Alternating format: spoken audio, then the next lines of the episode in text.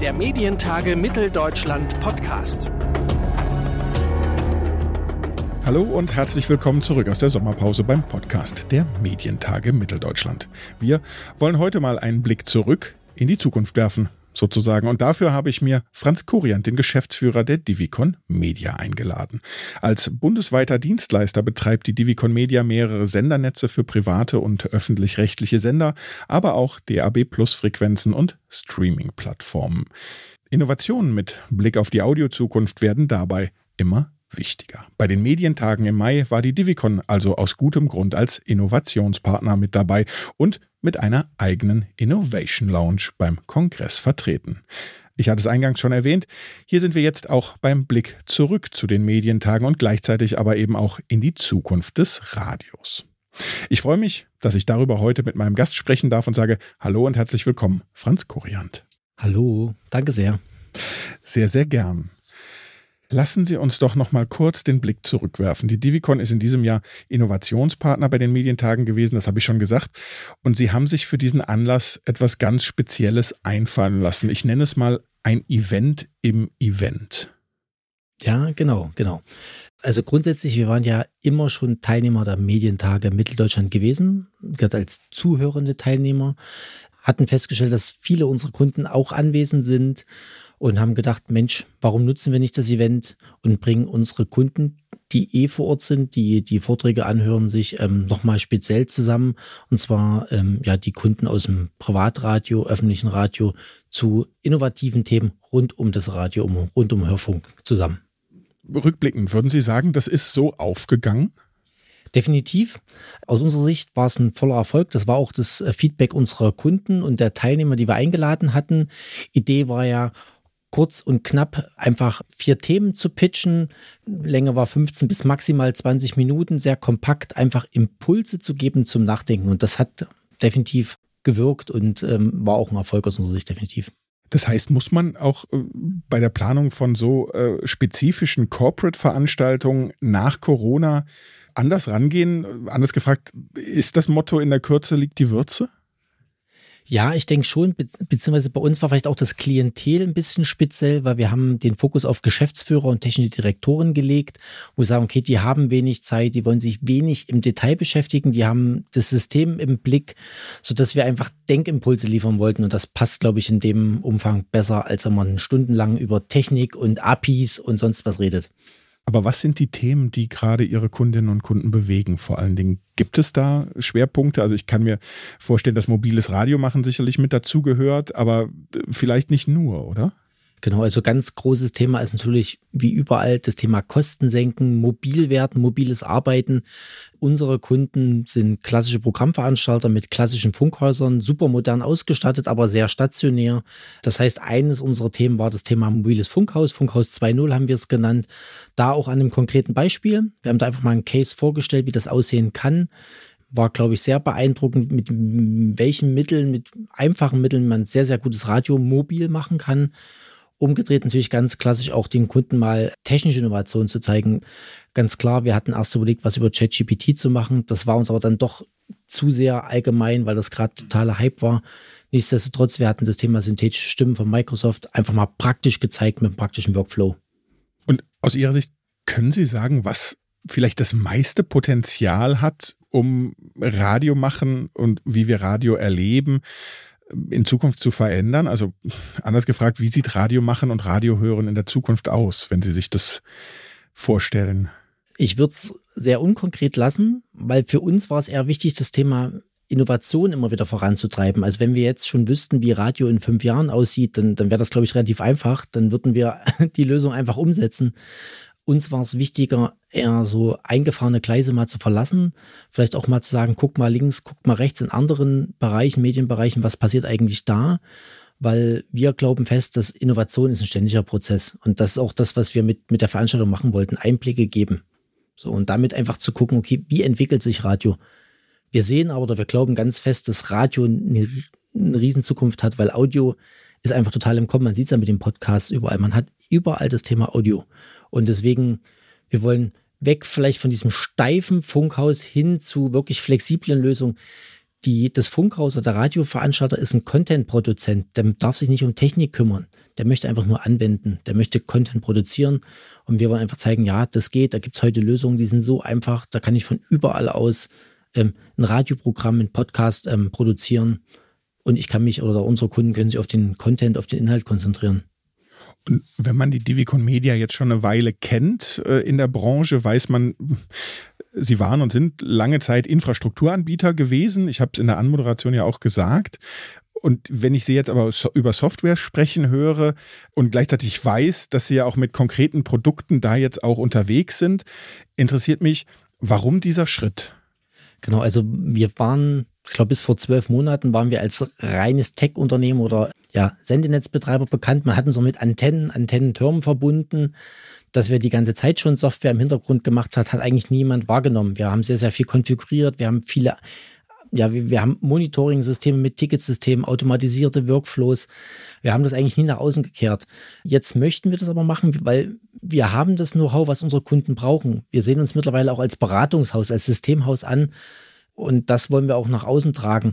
Das heißt, wir wollen nicht nur als Sendenetzbetreiber wahrgenommen werden, sondern im Endeffekt wirklich eigentlich als, als Systemhaus, als Tech-Unternehmen insgesamt, dass man mit technischen Fragen zu uns kommen kann. Wir helfen dort, wir stehen beratend zur Seite, sind dort auch größtenteils unabhängig in meinen Augen. Also wir haben nicht das eine Produkt, sondern wir haben gegebenenfalls auch zwei, drei im Angebot und können ja die beste Lösung für den Kunden ähm, heraussuchen.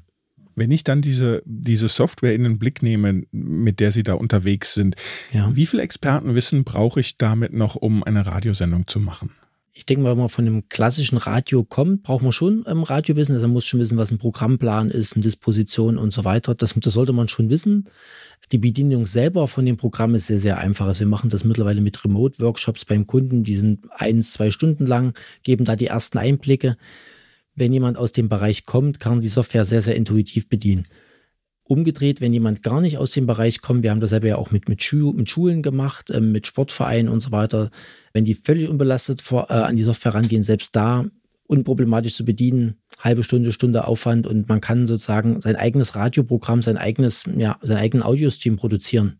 So. Je mehr ich wissen möchte, klar, kann man natürlich mehr konfigurieren, mehr einstellen und so weiter, geht schon in die Tiefe. Aber es ist sehr, sehr einfach. Es ist nicht mehr die extreme Expertensoftware, wie es vielleicht früher einmal gewesen ist.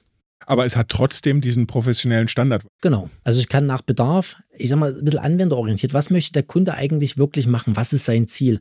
Und dementsprechend kann ich halt auch das Niveau an, anpassen. Ich habe ich hab eine Schnittsoftware drin und so weiter. Das heißt natürlich, wenn ich da detailliert einsteigen will, kann ich natürlich auch wirklich viel machen mit der Software. Es ist sehr skalierbar in der Richtung, aber es ist halt auch sehr, sehr schnell und sehr einfach. Beispiel ist für uns immer so ein Thema, ein Backup-System oder ein Backup-Studio, ein Havariestudio ist halt mit so einer Cloud-Lösung sehr, sehr schnell aufgesetzt. Und da habe ich nicht zwei, vier, fünf Wochen Zeit zum, zum Training, sondern muss so ein System in einer Stunde stehen und es muss dann auch eine Stunde laufen. So, möchte ich natürlich dann mehr machen, das Teil kann man natürlich extrem viel einstellen. Und wenn ich jetzt, egal ob als Sportverein, als äh, Lehrer oder Lehrerin an der Schule oder eben auch als, als äh, professioneller Radiomacher äh, auf die Suche gehe und sage, okay, was Sie mir da gerade erzählen, wie heißt denn das überhaupt? Wonach suche ich denn am Ende, wenn ich das finden will?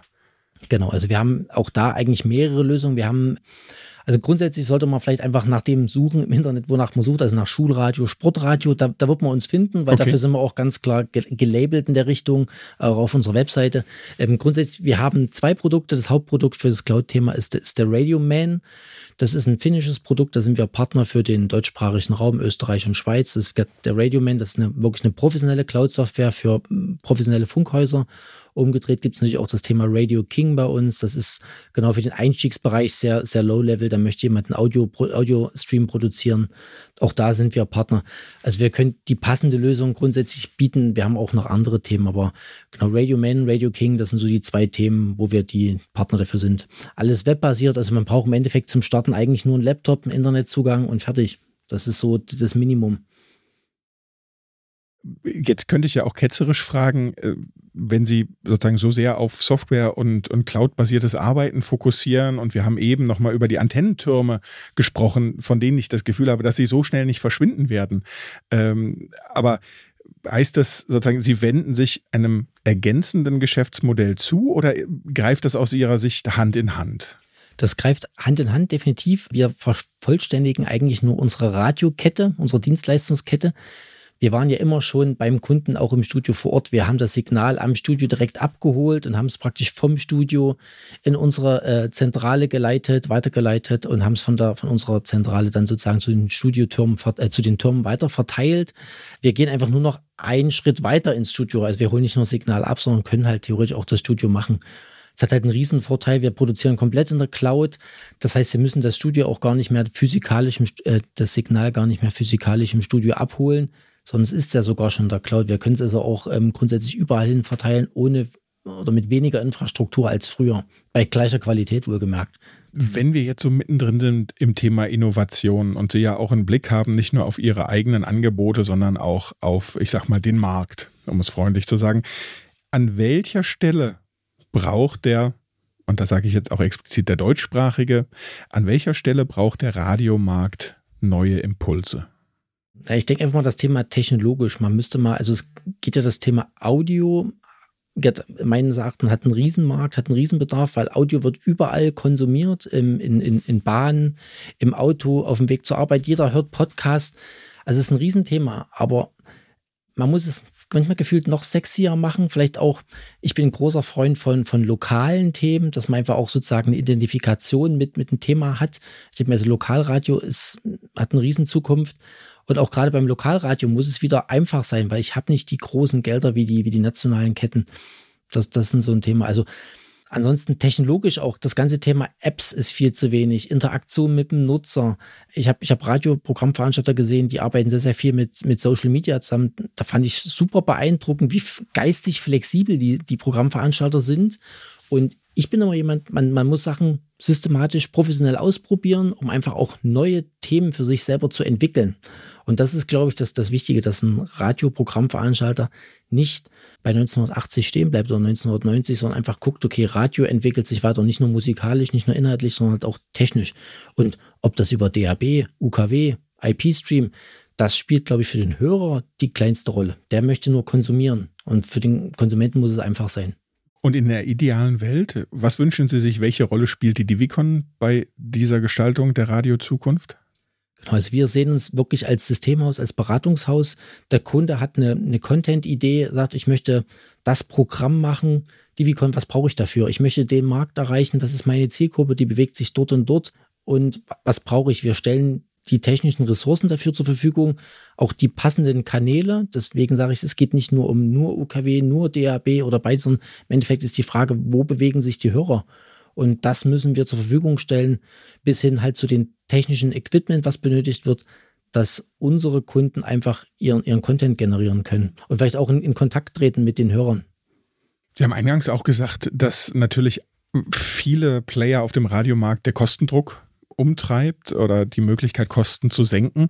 Ist das dann auch ein wichtiges Argument, wenn Sie mit einem neuen Produkt kommen? Oder gibt es auch äh, bei Radio Man und Radio King andere Vorteile zu, zu anderen Automationssoftware-Varianten, die es aktuell schon auf dem Markt gibt?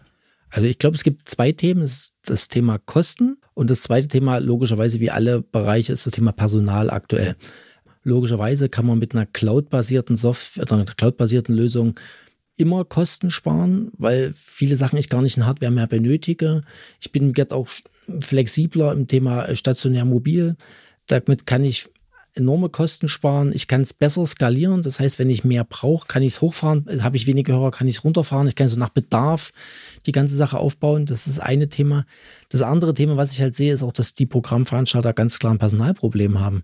Das heißt, ich muss auch als Arbeitgeber attraktiv sein. Ich muss halt doch dann ja interessante Anwendungsprogramme haben, dass ich halt nicht die alte Software nutze oder die alten Systeme mit alten Mischpulten, sondern halt doch auch interessante ähm, Lösungen habe, die mit dem iPad funktionieren, die, die am PC funktionieren, die vielleicht unterwegs funktionieren, wenn ich eine Berichterstattung mache.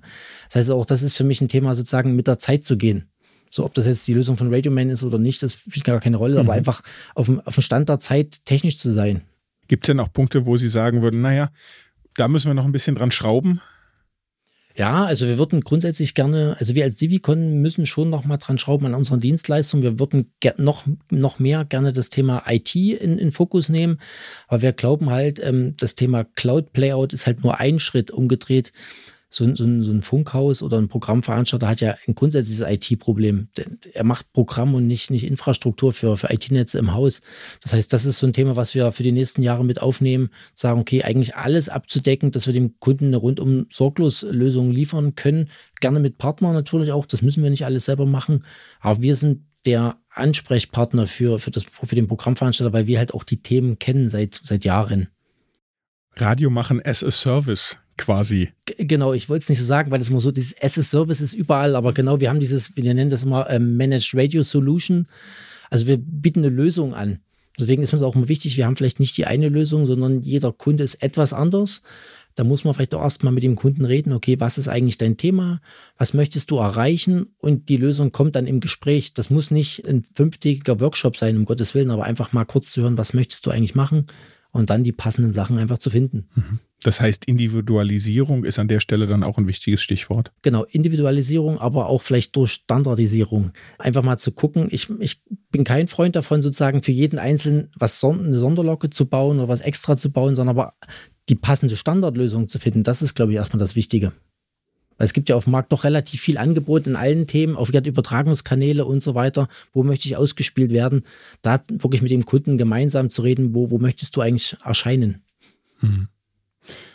Mit diesem Ausblick würde ich sagen, sind wir schon wieder zurück in der Gegenwart angekommen. Ich sage vielen herzlichen Dank, Franz Korian, für das Gespräch und schön, dass Sie heute hier bei uns im Studio sind. Vielen Dank.